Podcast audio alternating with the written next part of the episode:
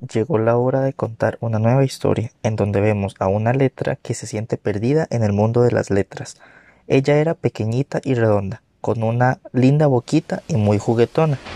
Ella diariamente caminaba por la playa y podía ver cómo las grandes olas se acercaban a ella, y en todas sus caminatas escuchaba a sus amigos hablando del significado de sus nombres, y logró escuchar a la tortuga decir Recuerdo que mi mamá me contó que nosotras las tortugas vivimos muchos años. Mi papá tiene 150 años y yo apenas tengo 40. La letra, muy confundida, se preguntó a sí misma si ella viviría todo ese tiempo, pero la siguiente duda se le generó cuando se encontró con su amigo el perro Manolo, y la letra, muy curiosa, le pregunta amigo, ¿por qué estás tan alegre hoy? Y Manolo le responde. Me siento muy alegre porque hoy me compraron mi propia camita. Mi dueña dice que yo cumplo muy bien con mis labores de acompañarla y cuidar la casa. La letra, un poco triste, solo felicita a su amigo por su nueva camita y mejor se devuelve para su casa.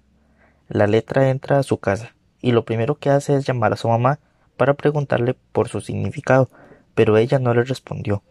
Y como la letra es tan impaciente, quería saberlo muy rápido. La letra empacó su maleta, se puso su mejor colonia y caminó hacia la casa de su mamá para saber quién era ella. Antes de salir, ella se dijo a sí misma Yo me llamo E, pero ¿qué significa? ¿Qué hago en este lugar si ni siquiera sé quién soy en realidad?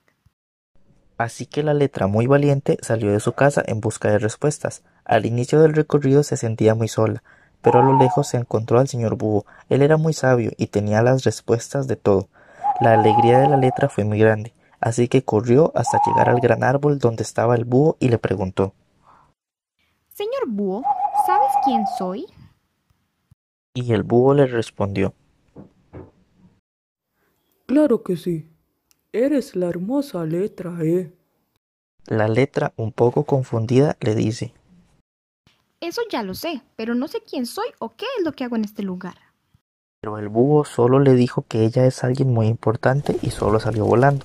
La letra muy triste sigue caminando, pero poco a poco su alegría volvió cuando de lejos vio la bella casita de su mamá.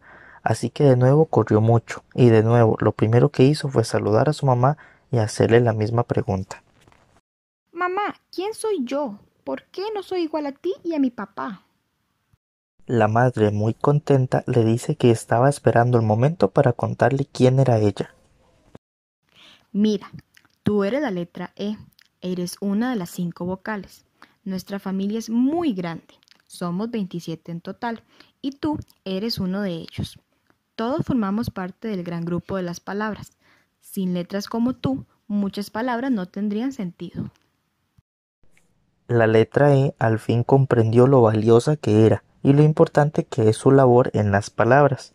Al día siguiente regresó a la playa y le contó a todos sus amigos y amigas el descubrimiento que hizo y de la misma forma quería ayudar a sus otras amigas letras en todo lo que necesiten.